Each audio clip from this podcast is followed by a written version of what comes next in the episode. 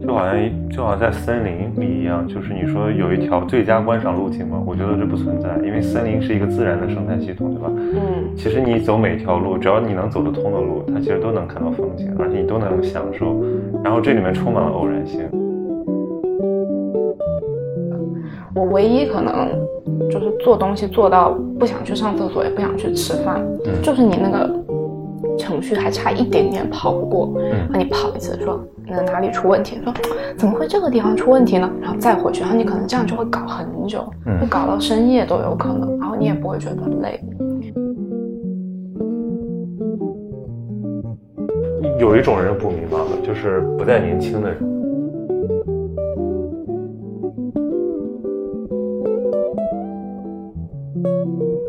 刚才在路上又跟一个很久没见的同学，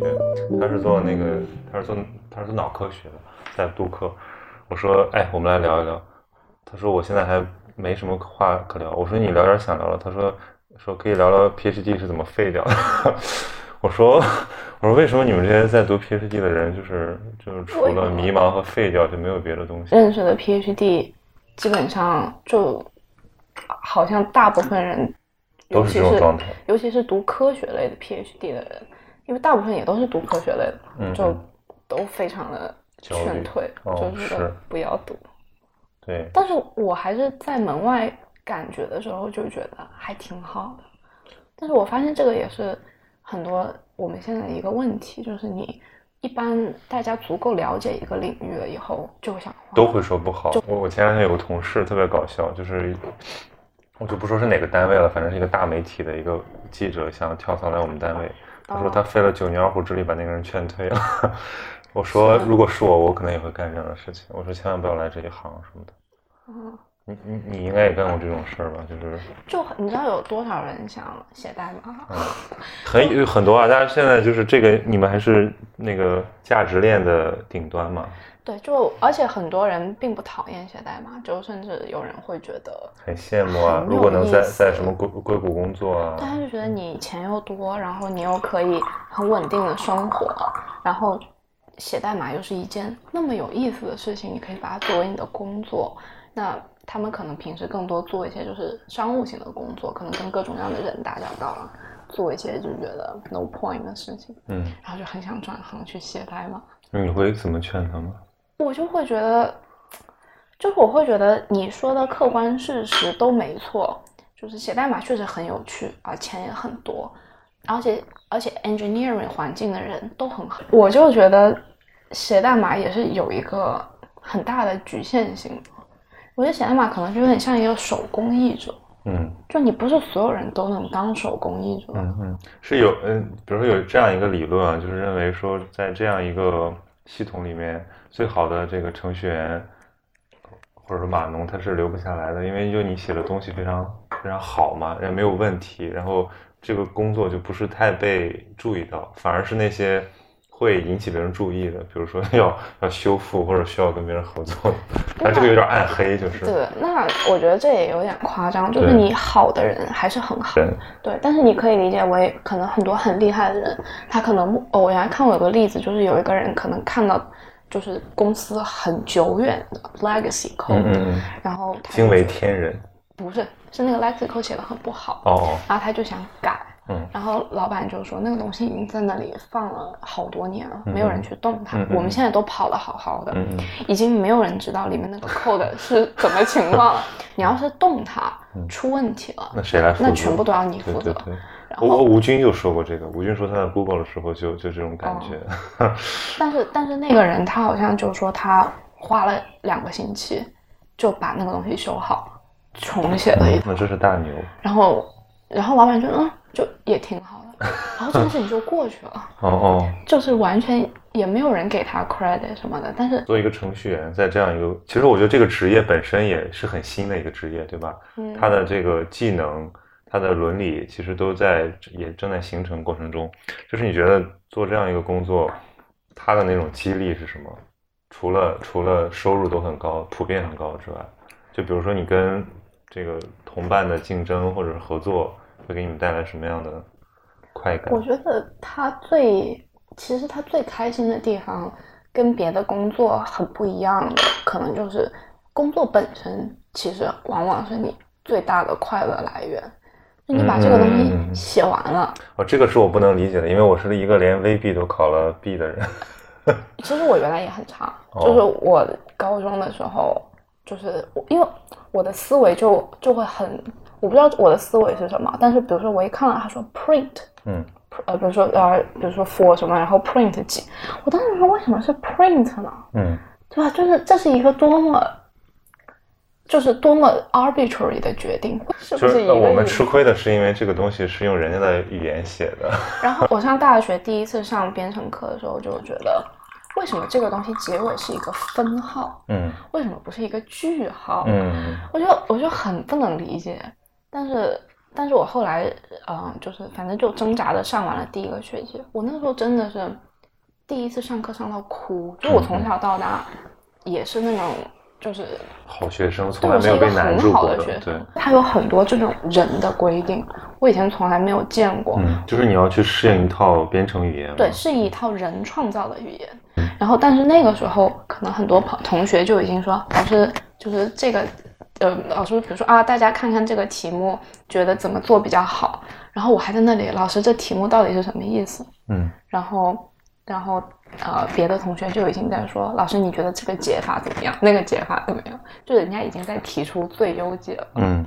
具具体到程程序员的工作呢，就是说，他他他肯定是一个有创造性的工作吧？因为如果你是一个好的程序员的话，我觉得有一个比喻是很恰当的，就像做数学题一样，嗯，就是你可以有解法一、解法二、解法三、解法四，嗯，你也可以找最优解法，你甚至可以找一个比。答案更好的解法，嗯，但是你是不是愿意这么做呢？就总是有人是很喜欢的，一直在解题，对，他就觉得能够找到一个更好的解法，他很开心。但是有些人，比如说像我，我做完题目我就很开心，嗯嗯嗯，就是做完题目是，哎，所以你就是那种就是只要我这个分儿还不错就可以的学生。但有些人就是说我要穷尽一切的学霸。我觉得这个成就感的 level 是不一样的，可能在我这个。level，我觉得这个东西完成了，它能够给我带来非常大的喜悦。但是有的人是说这个东西是不是最好的，是不是比现存的所有的解法都好？他他如果能达到这个答案，他就会特别的开心。嗯，那我觉我觉得，所以说你你当时问的问题是，就是我程序员这个工作，你觉得他的这个动力感来自什么地方吗？我觉得很大一部分就是来自。嗯，就是可能像我这个 level，就是以前解不出的题，我现在可以解出来了。嗯，或者以前跑得太慢的程序，现在可以跑得很快了。嗯，那你就会非常的开心。你一敲它，然后它通了的那一瞬间，我唯一可能就是做东西做到不想去上厕所，也不想去吃饭。嗯，就是你那个程序还差一点点跑不过。嗯，那你跑一次说。那哪里出问题？说怎么会这个地方出问题呢？然后再回去，然后你可能这样就会搞很久，会搞到深夜都有可能。然后你也不会觉得累。但是，对我觉得这就是，这就是你。我觉得我在当程序员的过程中，我对我的工作是非常满意的，然后我也很开心。嗯，然后那你怎么又 quit 呢？或或者说你你你想要去尝试别的东西？对，因为我觉得就是虽然说这个事情让我很开心。但是我没有办法成为最优秀的程序员，嗯，就我永远就是一个还可以的，但这个还可以应该也还是不错的吧？就就还可以了，对。但是但是我没有办法成为最好的，因为就是你你需要花很多时间在这个上面，那你花很多的时间在研究新的技术啊，在动手实践的时候，可能你就。就是你要损失一些跟别人交往，或者是你再去了解别的新的。就是说，可以可以理解为，就是说你的天性中的一部分东西其实没有被充分得到满足。对，而且我觉得这也不是我的优势所在。就我认识很多人，就是我可以看出来，他们就是跟我不一样的。你说哪种？那个就是有些人就是特别天赋的程序员。对，比如说，比如说很喜欢动手，就什么都喜欢自己动手去试一下，然后。也很喜欢，就是，呃，找到更好的解法。对，就你一看到他们，你就觉得就是他们在做他们喜欢的事情，他们就慢慢会成为这个行业很优秀的一帮人。那我必须要逼我自己，找到一个完全能够让你对，就是我照我自己这个样子发展下去，我就是我是没有办法快快乐乐打败他们的。嗯嗯但是我要是不快快乐乐地打败他们，那我打败他们来干嘛呢？哎，所以我我一直就有一个观点，就是因为就是讨论到工作和喜好的关系，就我我认为就是说一个人要把一个工作，尤其是一个创造性工作干好的首要条件基础就是你喜欢它。就如果没有，就是嗯当然喜欢只是第一步了，因为你任何一个喜欢的工作干到精深，你必须要经历很多痛苦嘛。但是很多人就把这个前提给否定了，他们认为就是有的工作就可以不喜欢，但是这个工作也可以是好工作。我对这种这种当代的工作伦理，我就抱持很大的怀疑。但是，但是我觉得这个问题很有意思。那你觉得什么是喜欢一个工作呢？喜欢就是我，就是你刚才讲的，就是我愿意在从事这个事情的、从事这个工作的这个过程中获得满足。比如说，你想到一个 idea，对吧？比如说，对于写作，对于我来讲，就是我觉得说，对啊，我就是要把它写出来，然后这个东西没有钱或者不发表都可以，但我把我把它写出来，这是我的创造物，它就是我作为一种一种细胞生物的一种微不足道的一种确证。对，但是我原来看一个很有一个很有意思的观点，就是说嗯工作你是拿了工资的，对啊，为什么人家要花钱？这是当代的工作伦，理对？为什么他们要花钱让你来做这个事情呢？就是因为不给钱，人是不愿意做这呃个事是情的。对，就比如说，你看程序员拿很高的工资，对吧？但是有很多那种 open source 那种开源的项目，嗯。是他们都是义务去做的。那你给 Google、Facebook 写的那些，那就是你一年拿了这么高的工资，就是就是这个就是跟先要把公粮交满，然后你自己再做点喜欢的事情。但是我觉得我跟很多人不太一样的地方，就是我好像没有什么特别喜欢的事情，嗯，所以这是一个问题，就是这是我觉得这个这个刚才说这种工作伦理，它有点那种让人迷惑之处的基本的原因之一，就是因为现在人他所谓的这个发现自我，其实是一个。第一，它是一个很晚的过程，尤其对于中国的孩子来讲，就是他不是被从小的那个教育系统，呃，不断的刺激说你要去找自己啊，这个确认这个东西。其实我们一直就是，呃，乖，成绩好，就是我们的标准相对单一嘛。再一个，跟我现在开始反思的，就不不仅仅说这些大家都知道的东西。再一个，我现在反思的是说，真的有这种有这个东西吗？对吧？因为自我它是一个不断在形成、在变动的东西，并不存在于说啊，你生下来你就适合去当作家，你生下来你就适合去当画家，然后你就生下来就只能是一个皮匠什么之类的。其实我们的基因本质上没有那么大的差别，更多的是我们的教育和我们的这个经历。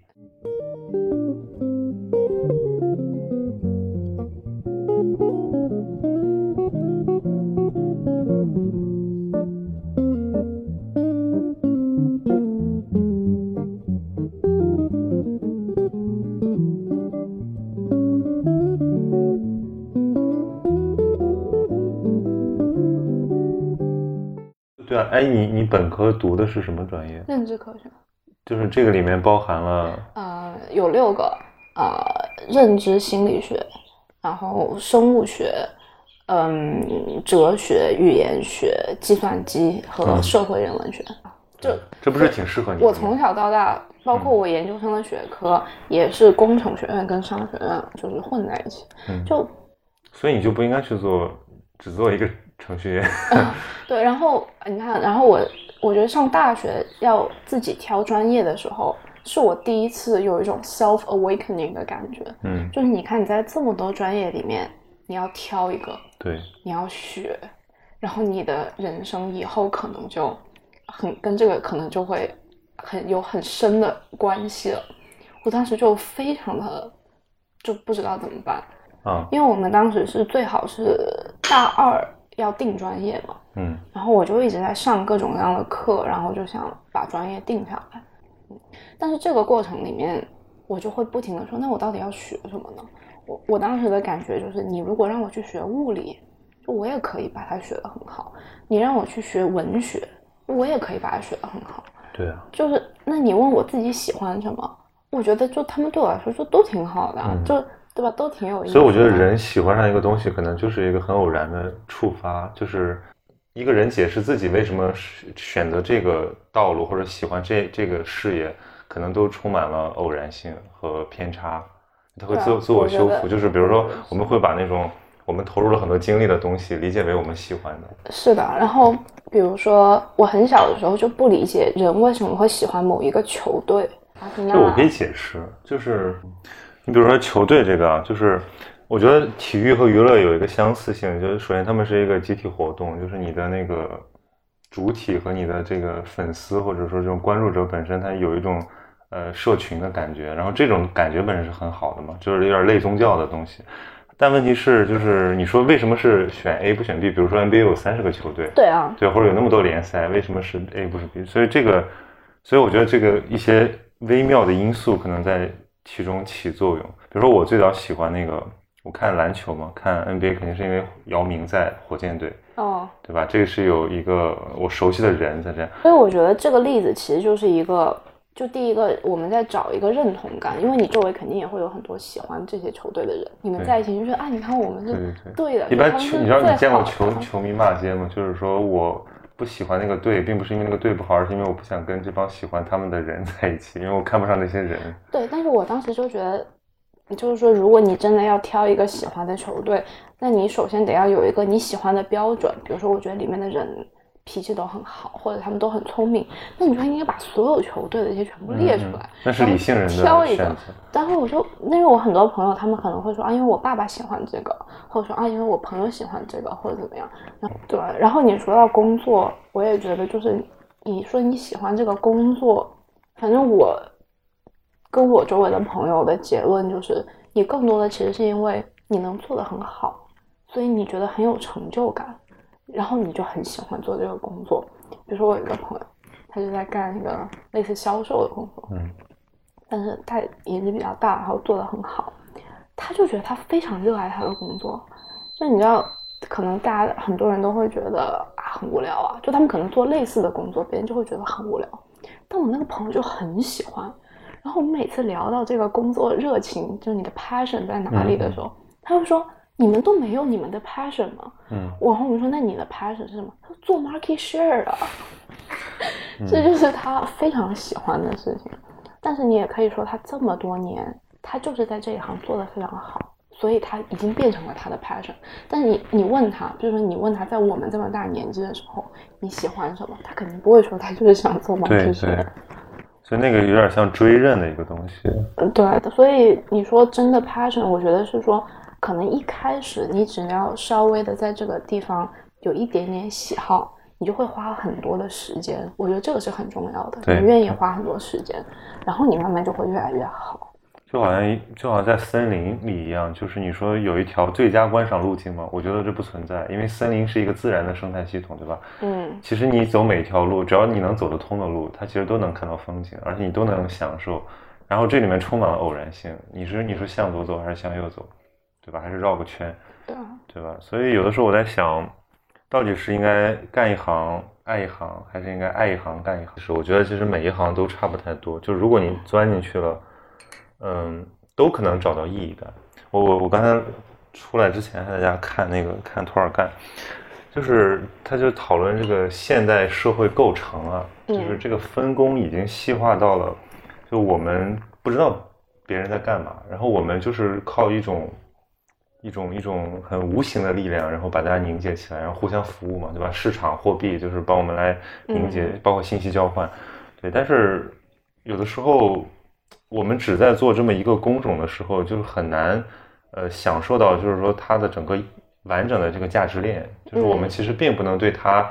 从创造之初到它产生价值这个全过程负责，我们也甚至连这个过程都看不到。是，对吧？就所以就只能拆分，就是有的时候你就是说我哎，比如说我我做一个销售，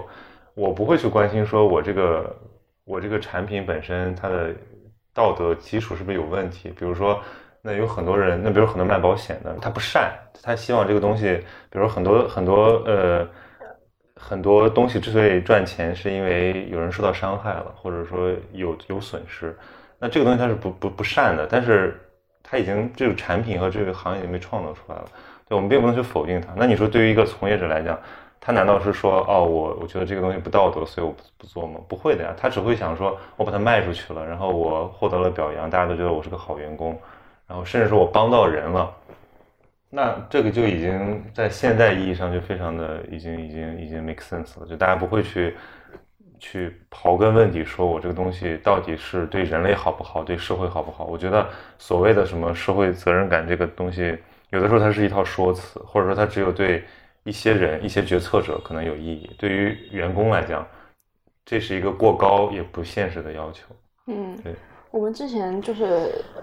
在 reading group 的时候，经常讨论到很多文学，到最后可能都会归到一个这种人的异化，就我们分工太细，以至于我们已经不知道我们到底在干什么。你说一个流水线的工人，就比如说可能很久以前我们都是种地的、养鸡的。然后我们啊，就是要播种啊，要收割啊，或者是要养动物，然后来去交换维持我们生活的东西。我们知道我们自己在做什么，但现在可能这些人就开始在流水线上只做一个动作，然后然后就拿了工资，他们也不知道后面是怎么运转的。那时间长了，人就觉得哦，我生下来难道就是为了在这里不停的钉钉子，然后回家吃饭？对我很小的时候就会就有这种，就会问我爸妈。就是说，你们每天工作，就是到底是为了什么？然后是为了赚钱回家吃饭吗？那可是他们很多时候都不回来吃饭。我说那那大家到底是为了什么？然后然后这个异化到后面，就我们当时看了一篇文章，是卡夫卡的审判，我们就看了一个部分，我们就觉得就这个故事真的写的很好。就他从一早上被判刑。到后来判死刑，就他不知道自己犯了什么罪，然后这个系统里的任每一个人都没有办法告诉他到底发生了什么事情。对，那个包括我前两天在重新看那个加缪的《局外人》，因为你比如后半后半段他被审判嘛，那种你作为一个就是你作为这个被审判的中心，然后你还能用一种很抽离的视角来看自己的遭遇，这个其实我觉得大部分人。就是属于现在我们的感觉，就是我对我的这个感知，或者说我的处境，其实有的时候我是明白的，我是被剥削的，或者我是被压迫的，或者是我只是一个工具人什么的。但是我我我没有这个真实的情感去去抵抗，就是我连愤怒的力气都没有了，我就是很漠然。我觉得这个事儿其实跟我没什么关系，尽管是我被审判，我被剥削，我被压榨，所以这种感觉好强烈啊！现在在身上，因为以前。那个上学的时候看这个就体会不到，就现在认为，呃，一个人想摆脱被工具化特别的难，尤其是因为你处在社会分工嘛，你要在城市里面生活，你就必然是工具的一环，否则你连正常生活都都都做不到。就我们扔一个垃圾，我们不知道它要产生多少成本，我们订一份外卖也不知道，对，所以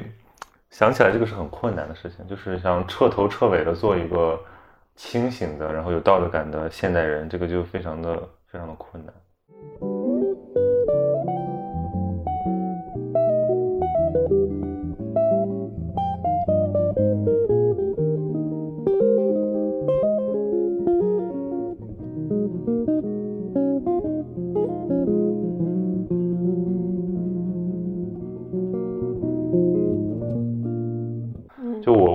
现在在，我就老觉得说这种。让人上瘾的社交软件就很很很很邪恶，就是对我的感觉来讲，就是他他就一直让我使用它，然后他要。那你为什么会有上瘾的感觉呢？就他给了你的 reward 是什么？这这个不就很正常吗？因为就比如说你看到新消息就想刷，然后你看到你下拉菜单有一个小环，然后你就你就你就哎你就很兴奋，你被而且你不会你会被奖励，然后你看到社群，就这这这这种这种东西。我现在已经开始试图去把它给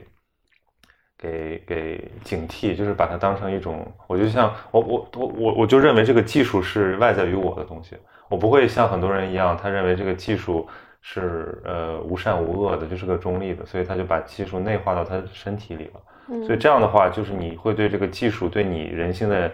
呃改变和扭曲很很很迟钝。嗯，对，比如说我觉得专注力这个事儿很重要，哦然后我发现我一刷手机我就很不专注，然后我就不知道我为什么这么不专注，所以我就发现，那这个技术没有进入到我的这个身体之前，我是可以保持专注的，所以肯定是这个技术有点问题。当我想通了这个之后，我就发现，嗯，我我就应该跟它保持一定的距离。就我的解释其实更简单一点，就是说，我觉得其实我不是上瘾，就我也很容易刷微博或者刷一些有的没的，就看很久。我觉得是因为他通过就是他后面一整个团队精心的设计，为我提供了一个呃成本最低却能拿到最多 reward 的东西。就我没有这个东西是可以的，但是但但是那个 reward 是一定是你必要的吗？就有的时候，比如说我们玩游戏的那种快感，其实已经过度了，就是一天不停的被刺激，不停的它被刺激。是你追求的，但是它不一定是你需要的东西，甚至不一定对你是有好处的。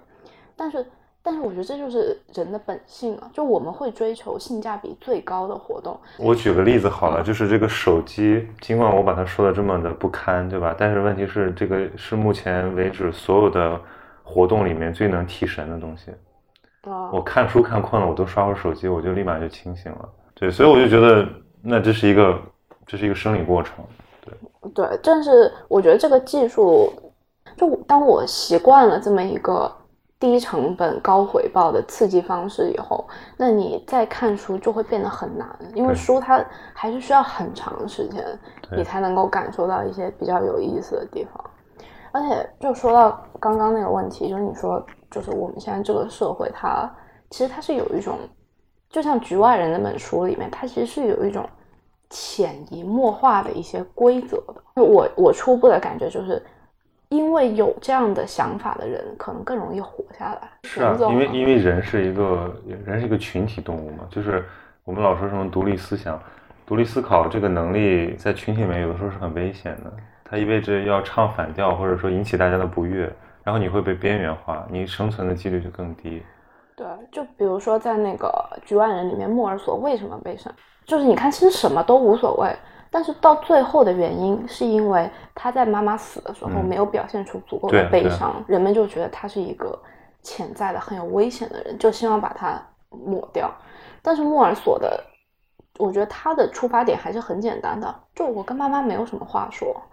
他好像是说他他没有那么多钱可以养他，所以要把他送到养老院去。而且我觉得还有一个，你说的这个是你把它当成一个感性动物。我觉得加缪还有一个一层意思，就是说他所谓的存在主义，就是说他彻底认识到了这个世界的荒谬，就嗯死亡没有意义，哦，对，你哀叹死亡也没有意义。所以我为什么要表现出那种虚假的道德感？但是这种虚假的道德感对于群体维持他们的秩序很有意义。我当时看那本书的时候，我印象最深的就是莫尔索，就是拿枪对着那个人，嗯，他好像是一开始先跟那个人起冲突，然后那个人跑了，对，然后他后来他太耀眼了，阳光。又又见到他，然后他就他拿着那把枪说，在一瞬间我可以选择开枪，也可以选择不开枪，然后他就开枪了。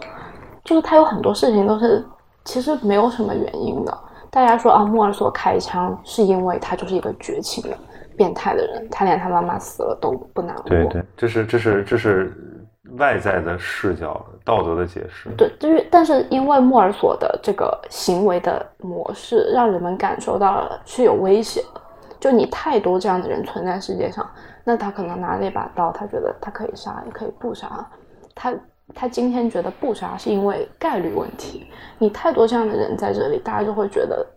对，他不是他不利于我们人类的生存所以。所以道德，你讲到本质，道德就是一种群体维护生存的工具，就是它确实进化来的。有一本书，呃，不是一本书了，一个系列，就专门讨论道德和这个宗教，就从进化进化的视角来看，就说我们总觉得宗教愚昧，或者说已经已经被我们可以抛弃，但其实宗教在人类进化成为现代人的这个过程中起了非常大的作用。嗯但问题是，呃，当然我这是基于很多这个不够准确的复述啊，就是它的这个作用更多的不是说你和那个神真的是有了什么灵媒或者有了一些，呃，就是让你超超越性的东西，而更多的是是因为你有了一个团体，然后你在这个团体的绑定里获得了更多的安全感，然后你也就变得更加慈爱，更加愿意帮助别人。于于是你反过来就确认了自己是一个更好的人，值得被拯救。至少在在在基督教的语境里面是这样的，对。所以，我我觉得，但现在世界没有这个东西。现在世界那个宗教的整个，从它的精神到它的组织都非常衰弱。那我们要用什么来代替？就是把人组织起来，让人过上一种良好生活的这个这个，就是我我觉得我觉得我觉得工作是最有希望的，就是因为企业嘛，比如说企业其实有点像一个教主，就是他他其实里面好的企业它里面会奉行一些价值观，比如说平等的、自由的，然后。呃，甚至是鼓励人的创造性。那这样好的企业，它这种文化就会让人变得更好，然后甚至让他家庭变得更好。然后坏的企业就是完全就是不管这些东西的，把人当成工具的，甚至是压榨的。对，所以我觉得，因为企业是本身市场它这种发展的逻辑自然衍生出的一种组织形式，它也应该追求价值的意义。所以就是一定有超有有超越个体视角的那种评判标准，比如集体的和神性的。就比如说，呃，一个人他为别人做做事情，他其实你从他的角度来讲，他可能在利益上呢没有获得感，但是他会获得比这个只是娱乐自己更大的快乐。而这种这种东西，我们会认为，我们可能现在会用什么社会责任感来来形容它。但是我觉得这个也是一种很原始、一种进化而来的一种，呃，我们本能的一种愉悦。对，但是有一个可能比较相对主义的点，就是你学习会快乐，就真的不代表别人学习也会快乐。就很有可能人家跟你一样花了很多的时间在学习里面，可能你终于得到了一些快乐，那可能别人就是一直没有得到过快乐。嗯，你这个还有一个问题，就是它其实是一个两层的点，就是一方面。就是你的假设是，呃，人们在从事创造性的活动会有快乐，对吧？但其实现在更普遍的一个观念是，人们只要过得比别人好，对对对，是的，就是所以所以问题在于，因为比别人好这个更简单，而且它是一个，就我觉得它这个是更基因里面的东西，是啊是啊，就是我能够吃的更好一点，穿的更好一点，能让别人羡慕我，能用到别人用不起的东西。能买别人住不起的房子，那那就是这就是我们我们之前有一个播客也也讨论过这个现象，就是你如果是在一个因为在国家比较的角度来而言，就在发展中过程中的国家，因为有富有穷嘛，所以那个先富起来的人他幸福感特别强烈。然后你一旦均富了之后，你变成发达国家或者后现代国家之后。大家都差不多，你的幸福感就一落千丈。其实你的生活已经比以前好很多了。我记得很清楚，就是我当时呃有一个同学，就他家里条件特别特别好，然后我们俩就经常在一起玩。然后那个时候我因为刚刚就是上大学，有一点自己的就是资金的使用度嘛，我就哦不是刚工作的时候挣了钱。然后就第一次可以就是花自己的钱买各种各样的东西，我那段时间就爽的不行，就而且那时候钱又很多，然后就根本也花不完。然后那你这个是相当优越了。是的，就你 那我肯定也不会买一些特别贵的东西，就也不买房也不买车，然后就花很多钱，然后买很多奢侈品那时候。然后我那个朋友家里特别有钱，但是他。就是从来也没有穿什么东西，就他对这个东西他也不排斥，嗯，他没感觉，他就是觉得有什么就穿什么，他没觉得快乐是吗？对，然后他，然后当时我就我们就讨论过这个问题，然后我就说，那你为什么不喜欢这些东西呢？他说为什么要喜欢这些东西呢？然后我就我就很认真的剖析了一下。然后他就，因为他问我，那你为什么喜欢这些东西呢？因为原来没体验过。我说，我说，对，一个是这个，我说一，我说，因为我觉得这些东西都很贵，很漂亮，然后我希望我穿在身上以后别人羡慕我，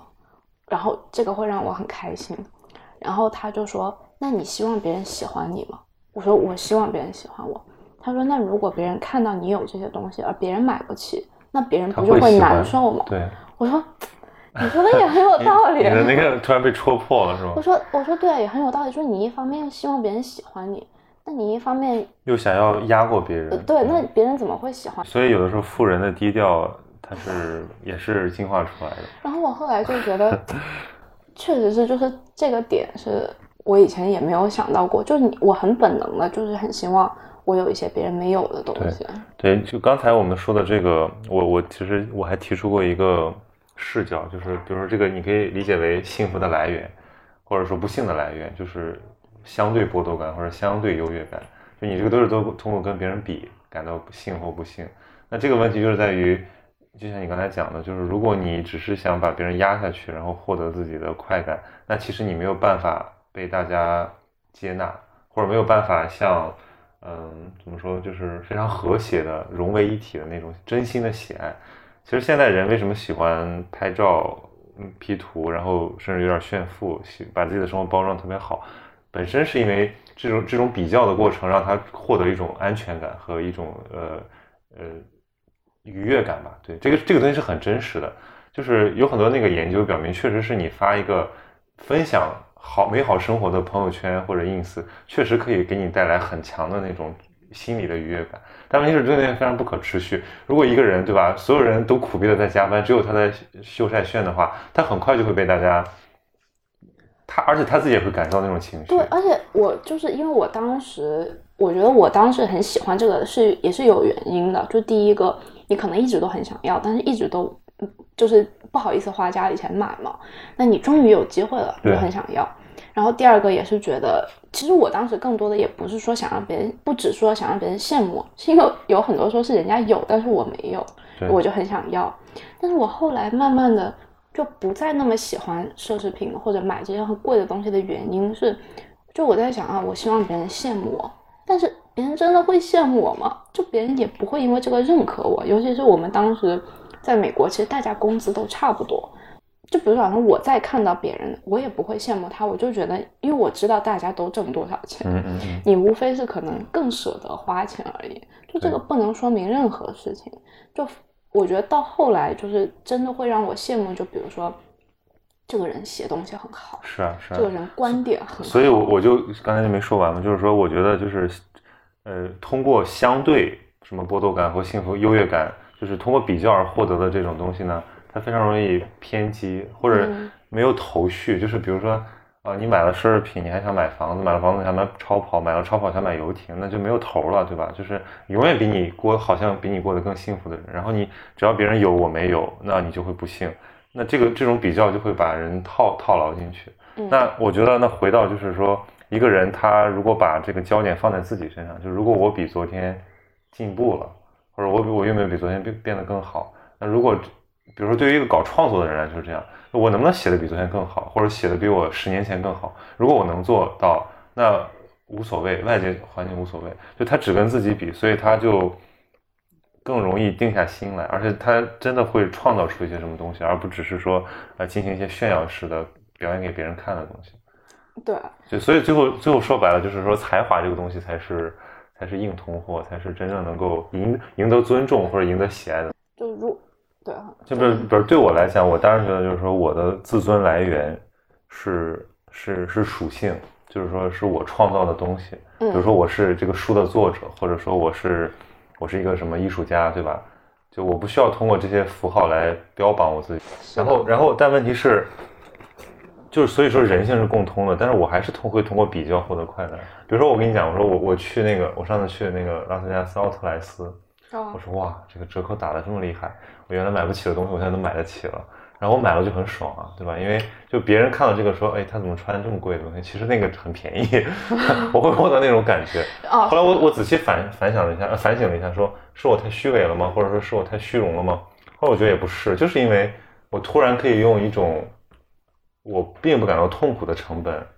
获得那种愉悦感，所以我觉得这个是一个。合理对，但这是一个对，这是一个很合理的，但它其实打了一个信息差嘛，因为别人不知道你这个东西。对，所以有代购的。你知道我当时在那个那在那个奥特莱斯看到，就是有在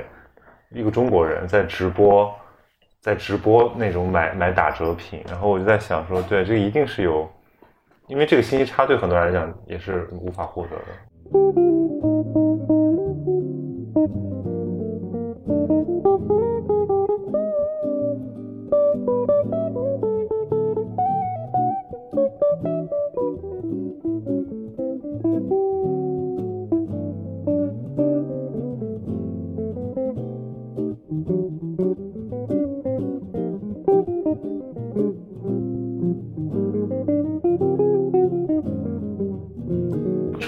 刚才那个那个主题，就是一个工作能不能定义一种人，或者定义一种生活？其实我觉得在现代是变得很困难，就是因为，呃，这个现在的这种分工，它会大大窄化这个工作所承担的价值感。所以，如果你说一个人就被他的职业所定义了，那是一件非常可悲的事情。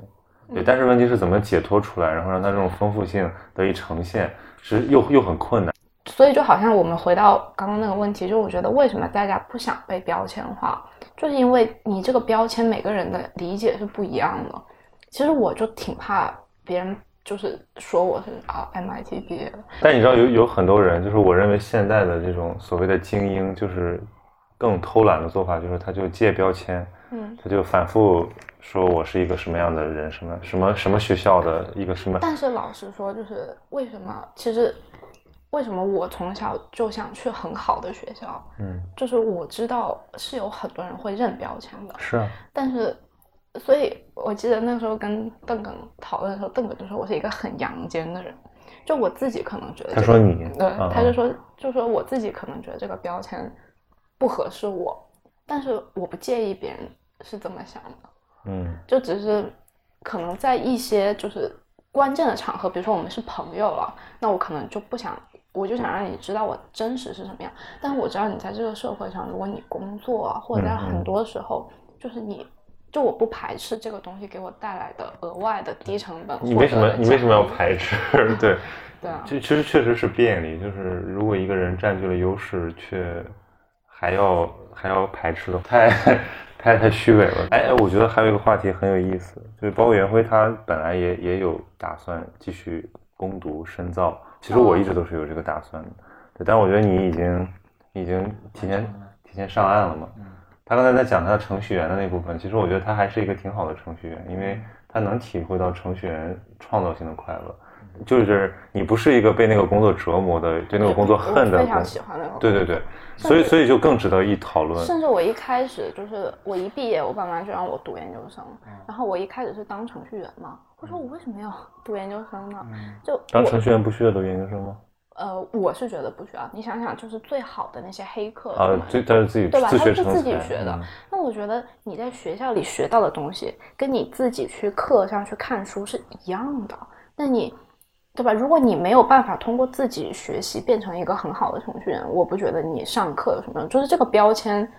就是它，它只是一个标签，它没有办法给你一些实质性的帮助。反正我就特别不愿意读书，然后爸妈怎么说我都不读不读不读，然后，然后而且我在程序员的时候，我自己学习的很开心，就是我会自己去看很多那种专业的书啊，然后跟朋友讨论这些技术啊。但是后来当程序员当了一段时间，我发现我在这个领域没有办法成为一个最好的程序员，然后我也看到我周围一些非常非常优秀的程序员，他们会遇到一些困境，比如说他们没有办法选择。自己要去哪个产品，他不是说没有办法，他是没有这个意识或者能力。那么这个时候，如果你比如说你是一个非常优秀的程序员，但是你跟了一个不成功的产品，嗯，那这个产品死了，你就浪费了时间。对你的你的时间等于就是你没有达到你预期想要的成果。你可能就是这个程序员，他可能也不希望这个产品有多火，他只是希望有一个地方可以让他一直去完善这个东西，但是他连这个都没有办法做到。因为他要服从这个商业和资本的逻辑。对，而且而且，当你看到有一些，比如说你觉得社会上有些，比如说问题，就你也不说要去帮助别人吧，或者你觉得我可以为这个问题带来很好的解决方法，然后我就发现我没有对应的技能。嗯。比如说我没有，因为我当时是一个区块链程序员。嗯。然后。尖端产业对吧？然后我当时是非常喜欢这个技术，但是我后来。就发现就是，也就是他帮帮不到具体的人，对，而且你会在想说，我因为它是一个很新的技术，你就在想，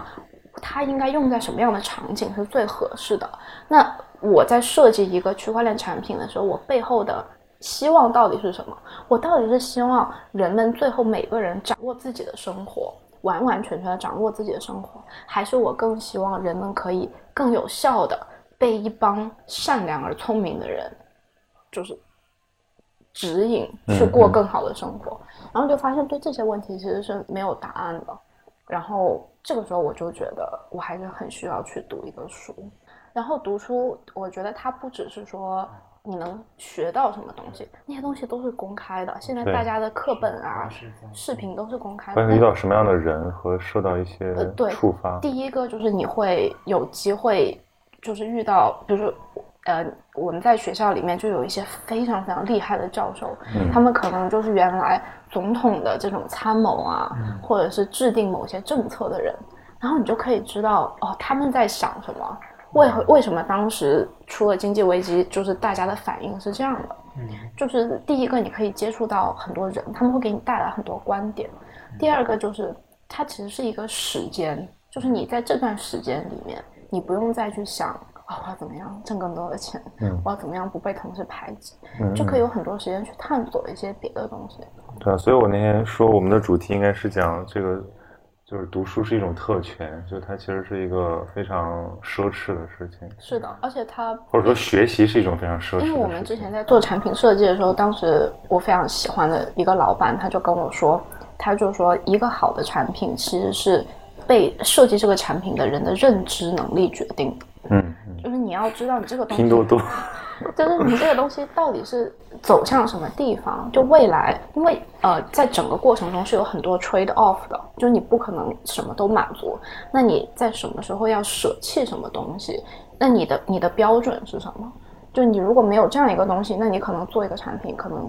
一两年还挺好的。那你再往后，你完全没有办法再继续成长了。嗯，所以就很多这些原因吧。然后我当时就想要回去读一个书，然后就要留一点时间去看一些别的东西。比如说我这学期上了一个课，就是讲这个国际利率之间的这种变化。然后我以前可能就你说你如果不是不通过上学，你不会有机会说哦，研究一下这个。对，我很想知道这东西代表了什么，也没有说也没有这样就是比较好的内容来给你整理出来。然后你一看国际利率，你就觉得我之前是怎么能够不知道这个东西而活了这么久呢？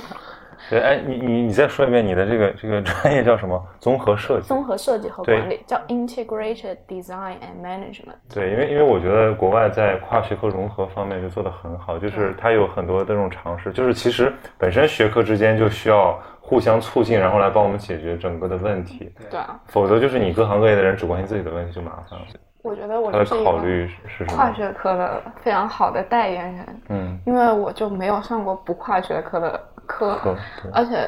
对，因为你看我本科挑专业挑了那么久，最后也挑了一个这种，我们就叫 interdisciplinary studies。就伯克利它有一个学院，它就叫这种跨学科专业，里面有一些比较典型的就是呃政治经济学，嗯然后呃美国研究、非洲研究、中呃亚洲研究，然后认知科学，其他一些我就不太记得。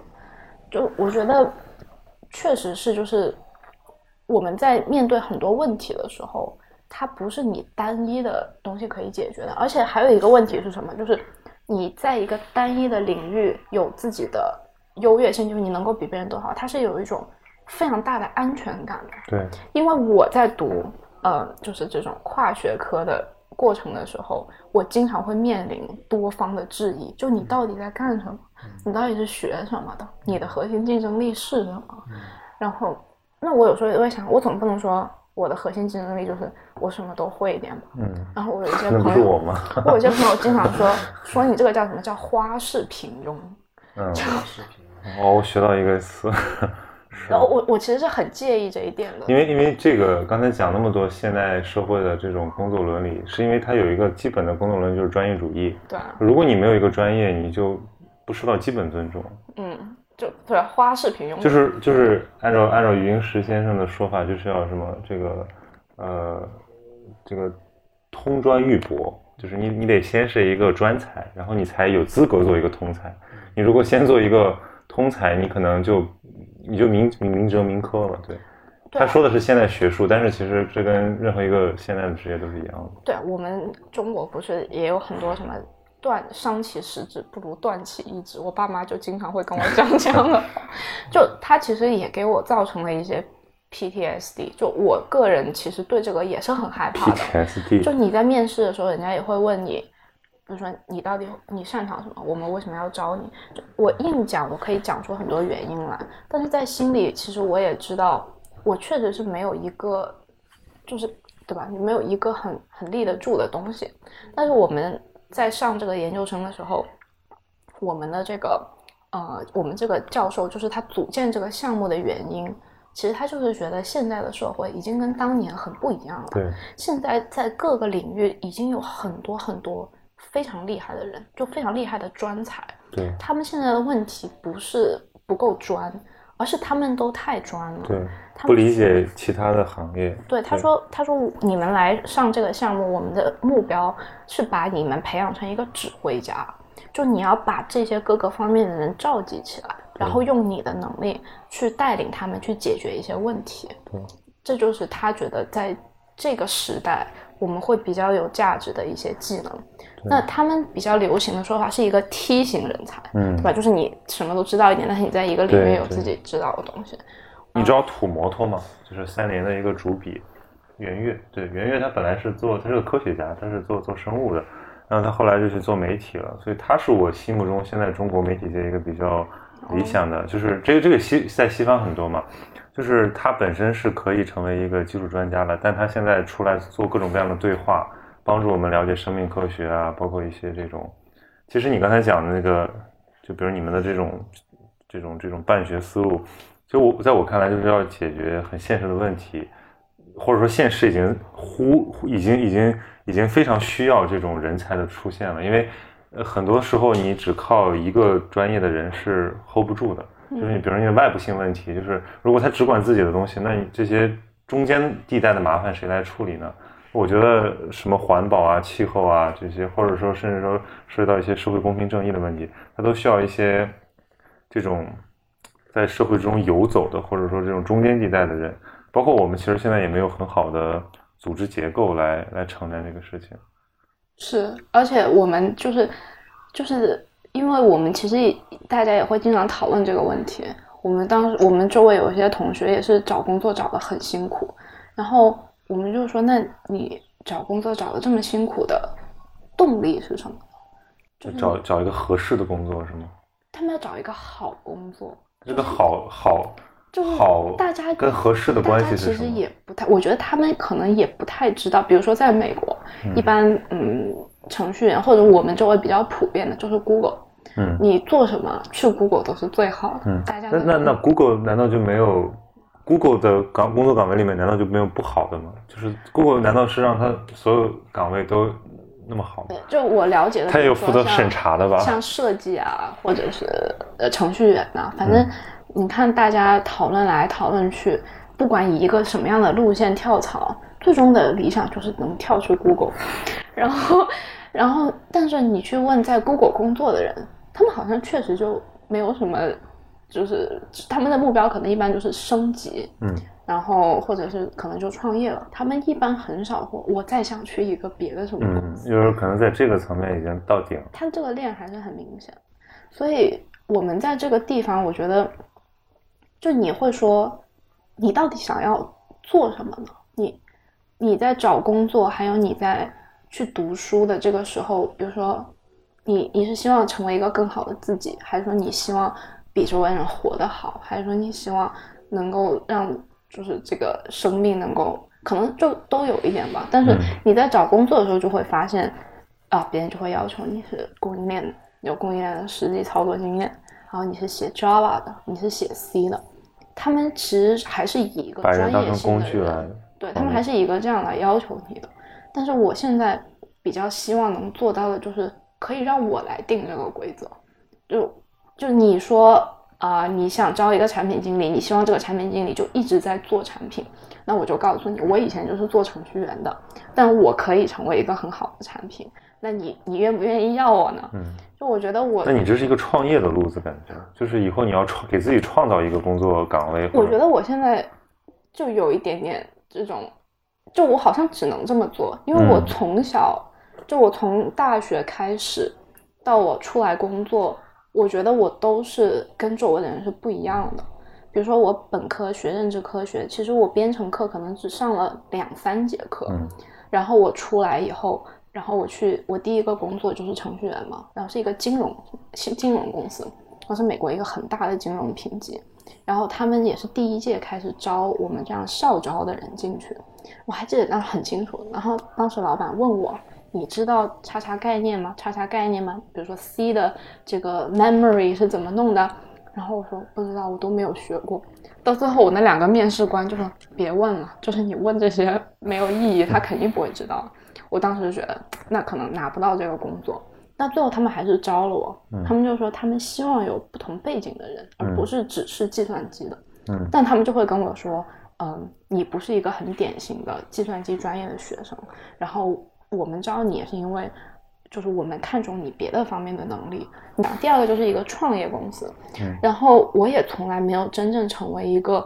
啊，就是以统计背景的，然后很了解各种各样模型的这种数据分析的人。好了，等到我第三份工作就是去做那个区块链产品经理的时候，然后他招我，也就是他们也会说我，我们从来不招像你这样就是没有做过产品的人。啊，你是不停的在给雇主创造新的对，然工作后，因为当时我找工作的时候，其实我就知道你就是我，我我作为我写过代码，然后我其实已经就是作为一个产品经理上来说，我也是有一些优势的。嗯那第二个就是我非常也不能说非常，就是我比较懂区块链，那已经跟很多人就不太一样。所以如果他们要招一个区块链产品经理，我是一个非常合适的人，那我觉得他们没有什么理由拒绝我。那事实上确实也是，我老板说他看了三四三四十份简历，嗯就都不行。那到我这里，他就觉得哇，好不容易找到一个，就是终于是知道区块链是什么的人啊那。这个工作好不好？就是以你的标准来看，我觉得还是可以的吧，嗯，收入是可以的，收入也可以。工作其实工作做的状态事情，嗯，的工作状态也还，但是就跟当程序员非常不哎一样。，但但是比如说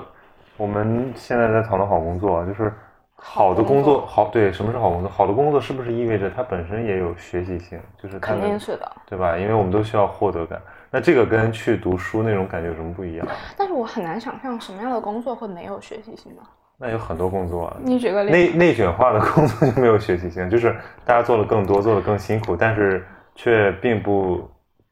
却并不发展，只是增长。我觉得就是因为我从小被灌输的观念就是，任何一个工作都一定会很有意思，就你只要认真的去找。就就我爸我妈都是这样一个观念，他经常跟我说，好像原来美国有一个很有名的人，忘了叫什么了。他就是说他扫厕所都可以扫得很干净，就是他会研究这个拖把到底是横着拖几次，竖着拖几次，可以把那个地拖得很干对，净。所以我觉得这个，或者说这个可能更接近于教育的本质，但是这未必是你的学校给你的东西，可能就是你的成长环境和你的性格共同速成的一个能力吧。对，所以如果你不去读名校，你还是会有这种能力。对，对，但是你说一个什么样的好的工作，我觉得大家心里还是有预期的。那比如说你现在为什么有找工作焦虑呢？我就是想找一个大家会觉得好的工作呀，就是就是，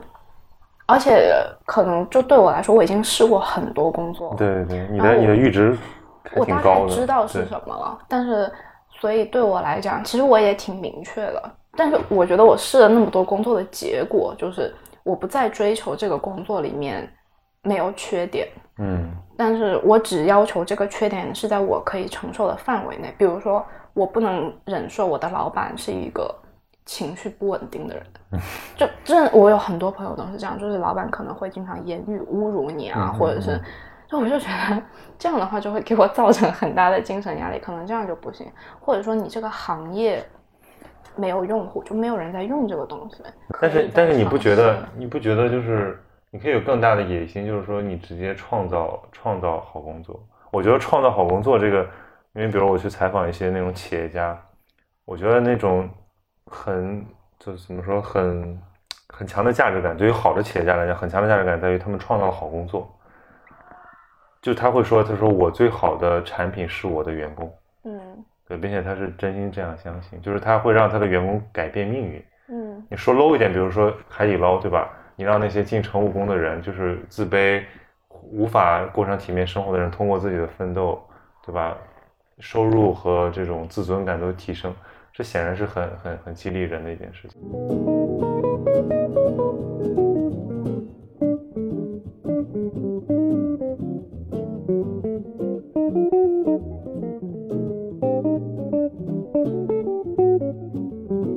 你其实是对这种状态已经有比较明确的要求，或者说一种一种原则性，一种追求。对，这跟很多人不一样，因为很多人他，呃，即使他有一份非常光鲜的工作，他可能依然会感到一种深层次的迷茫，就是他这个工作，比如说也很有趣，然后收入也很高，可能也很有价值，在一些时刻，对，但他会深层次的迷茫在于说，那我就要成为一个这样的人吗？或者说我到底要下一步往哪走？我在这之后，我应该，就比如很多朋友他跟我说，尤其在互联网大厂，他会觉得，他说他需要一个榜样。嗯他他如果看到一个，比如他的领导，或者说一个像乔布斯这样的人，对吧？一比如有的人会选择出来创业，有的人选择继续成为管理层，有的人选择就是呃赚够了钱就就走，就是他们肯定还是因为就根据很多身边的人，然后校准了自己的生活目标，就是获得那种他认为未来的生活的样子的图景，就是这个东西。他们如果就是觉得缺失了，缺少一个坐标或者缺少一个榜样的话，他可能会有一种深层次的迷茫。那比如说对你来讲有这种感觉吗？就是最终有有要成为一个什么样的人，你会有有一种想象吗？或者你有一种期待吗？你好像问到了一个我还挺没有安全感的问题，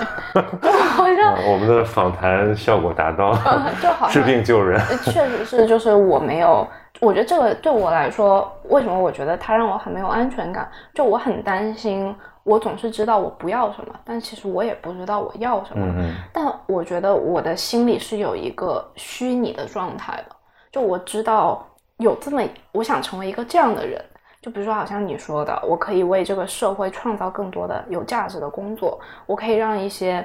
原来就是觉得生活很没有意思，又不得不工作的人，可以去做一些这样的事情，或者说，原来很多啊，他可能没有这样的教育机会的人，可以有更多的选择。我觉得这个是我很想达到的一个目的。嗯。但是，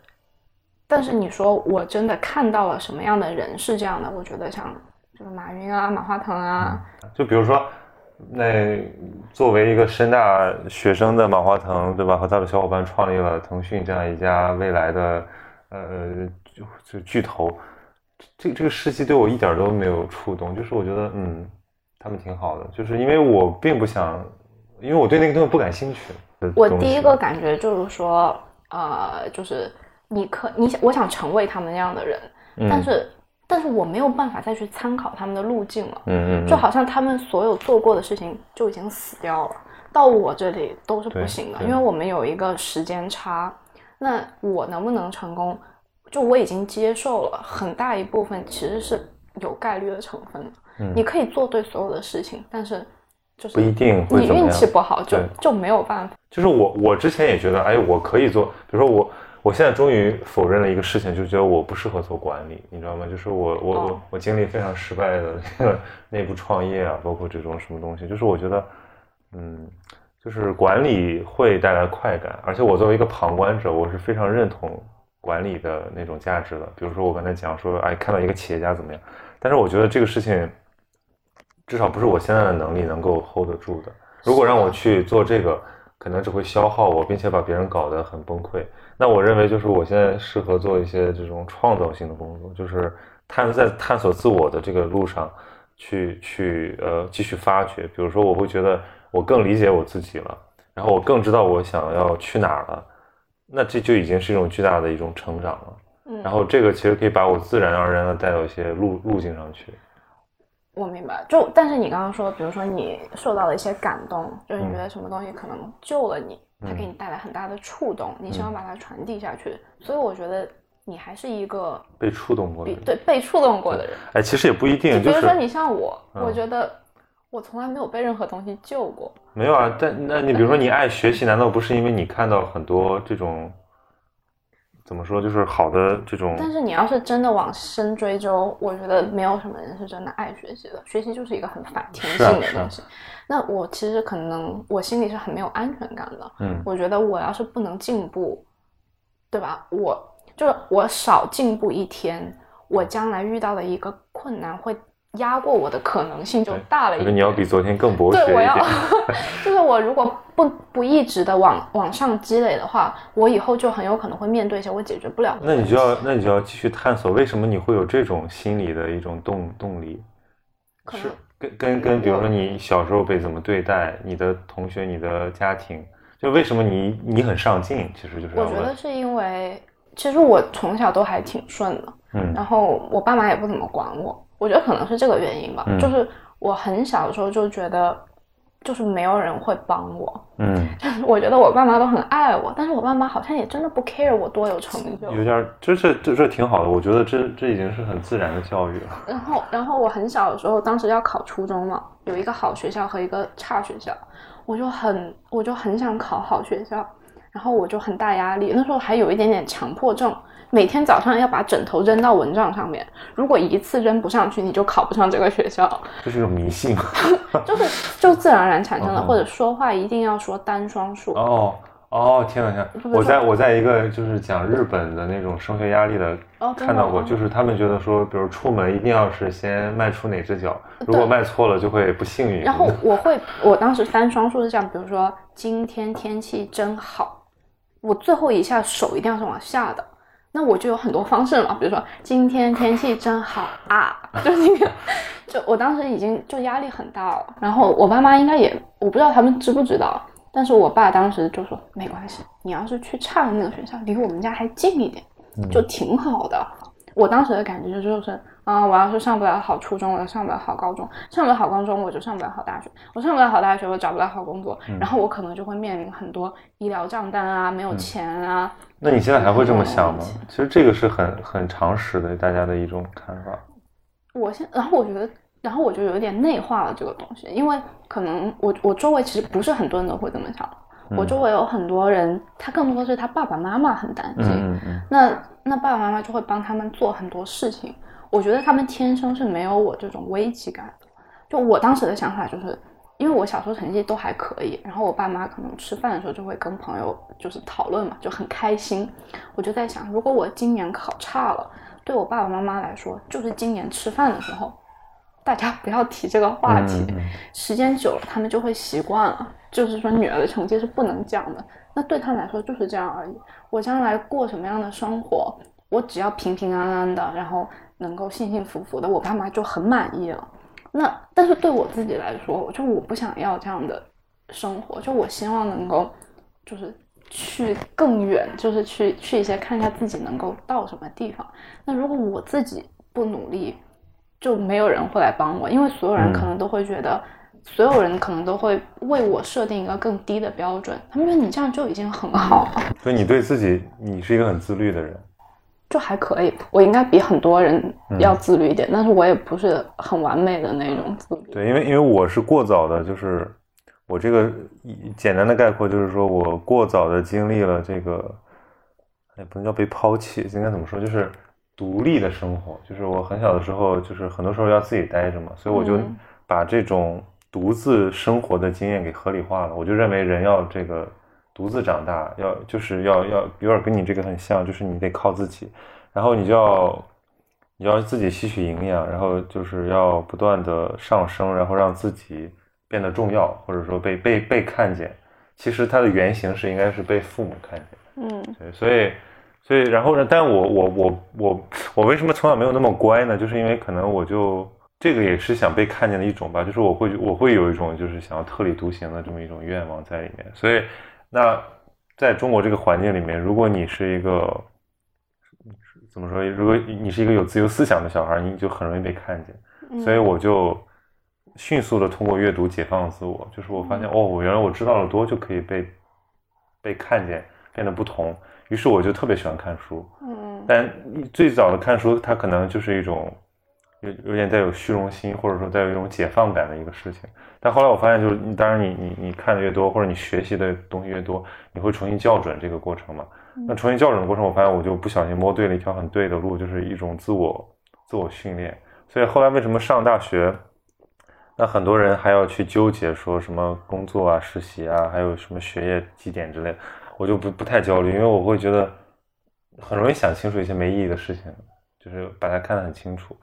对，所以走一条自己的路。对，但你说这个路要走到哪里去呢？我觉得也没有一个也没有一个终点等在那里，就是我不知道要走到哪里去。我觉得我们也是不可能知道，但是人就是有这么一个现象，你明明不可能知道，但是你永远不会放弃追求这个问题。比如说，为什么大家你应该看，没有什么人是说不迷茫的。我我觉得唯一不迷茫的，可能就是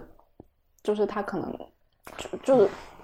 有一种人不迷茫的，就是不再年轻的人。啊我前两天听那个子非鱼的播客，就是他就曹光宇他的一个大师兄了，然后我也认识那个老师，他说一个话特别触动我，他说他现在只想未来的事儿，从来不回忆过去，因为回忆过去非常容易感伤，然后你一感伤，你就会影响现在的这个生活质量，所以只盯着前面看。哎，所以为什么有些那种中年人他有了一种殉道者的那种感觉，就是因为他确实不能让自己停下来。那我们现在就是因为我们感觉我们在上坡，我们觉得未来的风景一定会更壮阔，所以我们总会迷茫。但问题是，如果你一旦知道说你只你的前路只是会越来越窄，越来越凋零，那你就赶紧抓住现在。对，所以我觉得这是年龄带来的心态的变化。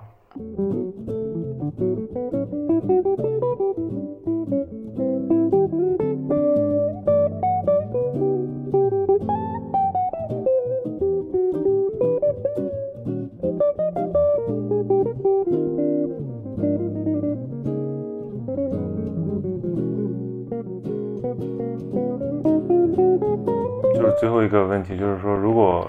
就其实我觉得你你的这种那个开放和自由里面也有一丝的这个紧张和和焦虑的东西。对，其实是，当然现在可能处在一个比较平衡的状态。那你觉得你觉得，就是如果回头看一下，能能修正或者能改善的一空间有吗？我觉得没有，我我会经常回忆这个问题，哦就是我从小到大，我觉得有什么地方可以做得更好。嗯这就是为什么我每一次决定之前，其实我都是很犹豫的。嗯但是我做了之后，我会很确定这就是我当时能做的最好的决定。你刚刚说的很对，就是很多人都会觉得我的这个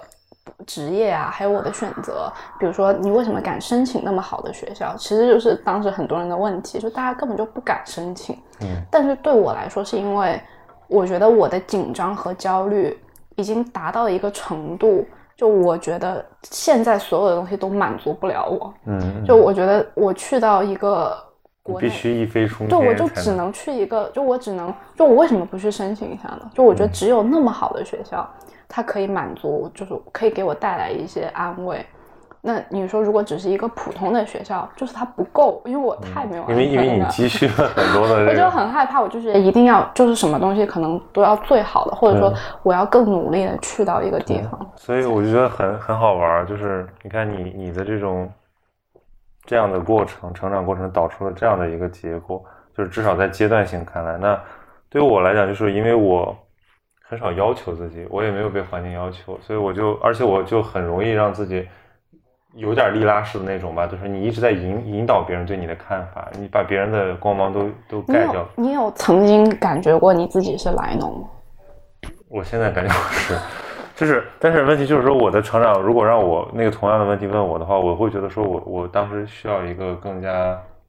我我我我其实期待一个导师，或者说一个一个能在前面刺激到我的啊人。，但这个不是你可以选择的。当然，当然，这是对运气成分。就是我我的我的意思是说，我其实期待自己有在更早的时候有一种品质的速成，就让我变得更坚韧。因为自由，它有的时候就跟坚韧很很排斥嘛，就是自由非常脆弱，非常敏感。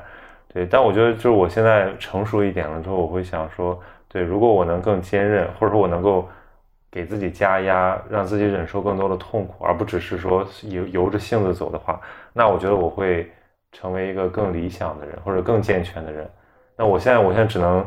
靠理性来克服这个过程。那其实，在过去的很长时段一一段时间之内，我一直是在感情上回避这个东西的，就我不太想面对我不喜欢的，或者我认为很 tough 的东西。但是我我觉得你的这个很有意思，就是，但是你知道，你如果想要形成一个就是这种很坚韧的性格，你是要承担一个非常大的压力的，就你不会自然而然的就、就这么做。所以如果如果就是有一天你说我不喜欢这份工作，那你会觉得这到底是我在逃避一个对我坚韧的塑造的哦过程，是的，是的，还是说啊、还是说你就真的是不适合？因为事物都是两个方面的嘛。你当然可以看到这个工作里面有很多很糟糕的地方，但是你也可以说，那我到底是在，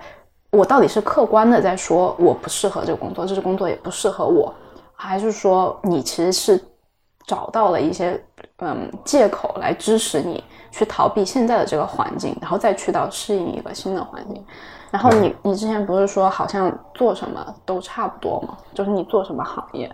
就其实我是说大家的看法，就不是我的看法。哦，你我是说，就是说，你说，比如说董明珠啊、马化腾啊、马云啊，他们都可以很成功嘛？其实我觉得我现在的感觉也是这样，就是你如你留下来当一个程序员，然后跟你去做一些什么别的事情，他一定都会到一个阶段，你觉得啊好没有意思，就是我可能就不行了。嗯，但是但是但是，我觉得这就是你说的那个坚韧的塑造的过程。是的，对，嗯就是嗯，首先我觉得说的最最最最概括就是说，我认为创造性的事情不一定是说搞搞什么文文学创作才算创作，就是任任何你在提供，就是你的思维是活的的工作，它其实都是我认为有价值的工作。然后它的那个价值的满足，可能要经历一些很波折的过程，其中有一个阶段就是艰苦和自我怀疑。那那个熬过去之后，人会慢慢形成一种确认，然后这个东西会带我们走向，如果我们足够幸运的话，带我们走向一个一个圆满和解放。但是可能现在也有一大问题，就是大家一碰到问题就就就就撤了，嗯，就是大家太容易变来变去了。有的时候斜杠未必是件好事情。就我，比如拿我这个自己的体验来讲，就是我觉得，如果我认定了一条路，我就应该咬咬牙走下去，而不是说轻易的否定自己，因为我觉得投入太少了。嗯，对，而且就是你什么事情到最后，其实它也是有它的互通性的。你觉得我因为这个选择而放弃了很多别的东西，那你到一个程度，这些东西又都会回来。嗯，就现在现在年年轻人他的那种迷茫，更多我觉得是来自于，嗯，他既不愿意试，他又不想承担那个，而且我们我们知道的太少了，就是我们就对吧？虽然我跟你说你放弃了这些东西以后会回来，但是但是没有保证的。确定，对，就我可能真的觉得啊，我可能就一辈子在这里做一个打码的程序员了，就是这可能就是大家的担心，但是大家要有这个信心，就是你能够把这个事情做好，你就是到最后你还是会可以得到你想要的东西。所以有一种比较其看起来很悲观，但其实我觉得骨子里非常这个乐观的说法是说，活一次就等于没活，嗯因为你活一次，你就相当于你没没得选择，然后你就没有感觉到自己在活。其实你活过了，只不过你在那个过程中你是没有意识的，你只有回回回忆的时候，你才会觉得说，哦，原来当时我是这样啊，这个过程是这样通的。对但其实这个也是很乐观的，因为正是因为这样，所以我们才要非常聚焦于现在，嗯，对否。则你就抓不住任何东西。而且我我不是说我会经常做一个挑战吗？就是我是否能从这个工作里面找到我觉得很有很有就是很有创造性或者我自己很喜欢的事情。嗯然后我最近遇到一个挑战，就是我的健身教练他很不喜欢，他不是不喜欢吧，他觉得这个工作对他的压力很大。嗯你准备让他喜欢上这个？我然后我就我就一直在帮他想办法。他就说啊，因为他要打电话让人来上课啊什么的，嗯其实他自己也也很不好意思开口。那健身他拿的钱也不多，他觉得生活下去也很困难。然后我就一直在想，如果我是他，我会怎么办呢？我就给他提了一个建议，我说你有没有想过，你看就是。